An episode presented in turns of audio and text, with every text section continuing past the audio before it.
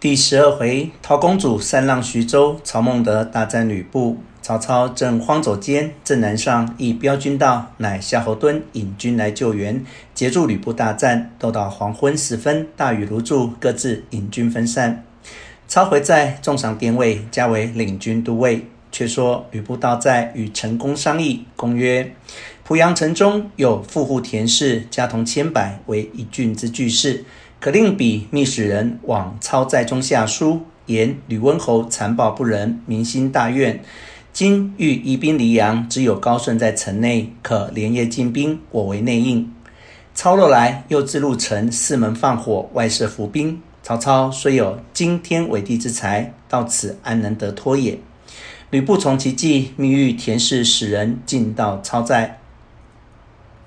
操因新败，正在踌躇，忽报田氏人到，呈上密书云：吕布已往黎阳，城中空虚，万望速来，当为内应。城上插白旗，大书义字，便是暗号。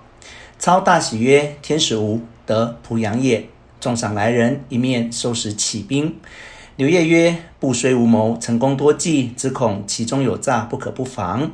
明公欲去，当分三军为三队，两队伏城外接应，一队入城方可。操从其言，分军三队来到濮阳城下。操先往观之，见城上片数齐翻，西门角上有一义字白旗，心中暗喜。是日午牌，城门开处，两员将引军出战，前军侯成，后军高顺。操即使典韦出马，直取侯城。侯成抵敌不过，回马往城中走。韦赶到吊桥处，高顺亦拦挡不住，都退入城中去了。内有数军人趁势混过阵来见操，说是田氏之使，呈上密书。曰云：今夜初更时分，城上鸣锣为号，便可进兵，某当县门。操拨夏侯惇引军在左，曹洪引军在右，自己引夏侯渊、李典、乐进、典韦四将率兵入城。李典曰：“主公且在城外，龙某等先入城去。”操喝曰：“我自不往，谁肯向前？”遂当先领兵直入。十月初更，月光未上，只听得西门上吹锣鼓声。喊声呼起，门上火把缭乱，城门大开，吊桥放落。曹操争先拍马而入，直到州衙，路上不见一人。操知是计，忙拨回马，大叫退兵。州衙中一声炮响，四门烈火轰天而起，金鼓齐鸣，喊声如江翻海沸。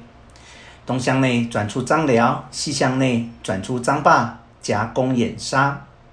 操走北门，道旁转出郝萌、曹信，又杀一阵。操急走南门，高顺、侯成拦住，典韦怒目咬牙，冲杀出去。高顺、侯成倒走出城，典韦杀到吊桥，回头不见了曹操，翻身复杀入城来，门下撞着李典。典韦问主公何在？典曰：“无意寻不见。”韦曰：“汝在城外催救兵，我入去寻主公。”李典去了。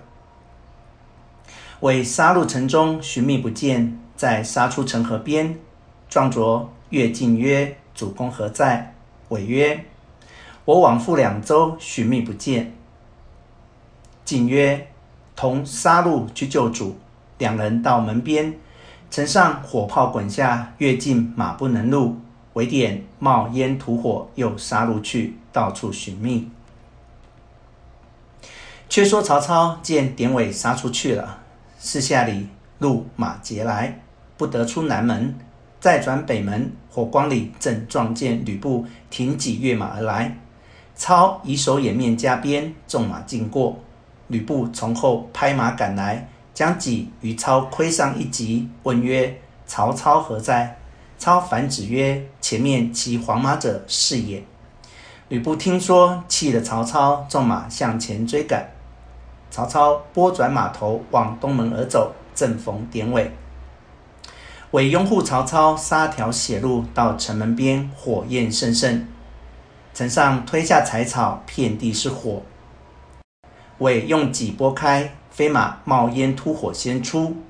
曹操随后一出，方到门道边，城门上崩下一条火梁来，正打着曹操战马后胯，那马扑地倒了。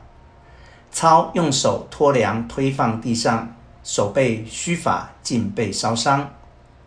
典韦回马来救，恰好夏侯渊一到，两个同救起曹操，突火而出。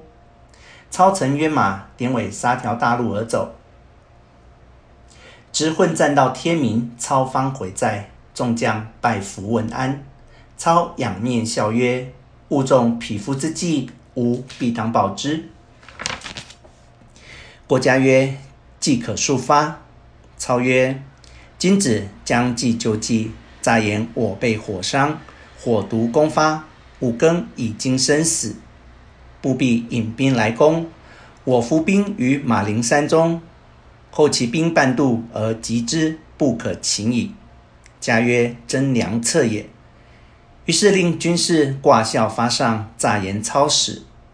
早有人来濮阳报吕布，说曹操被火烧伤肢体，倒在生死。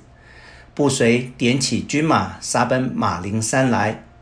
将到操寨，一声鼓响，伏兵四起。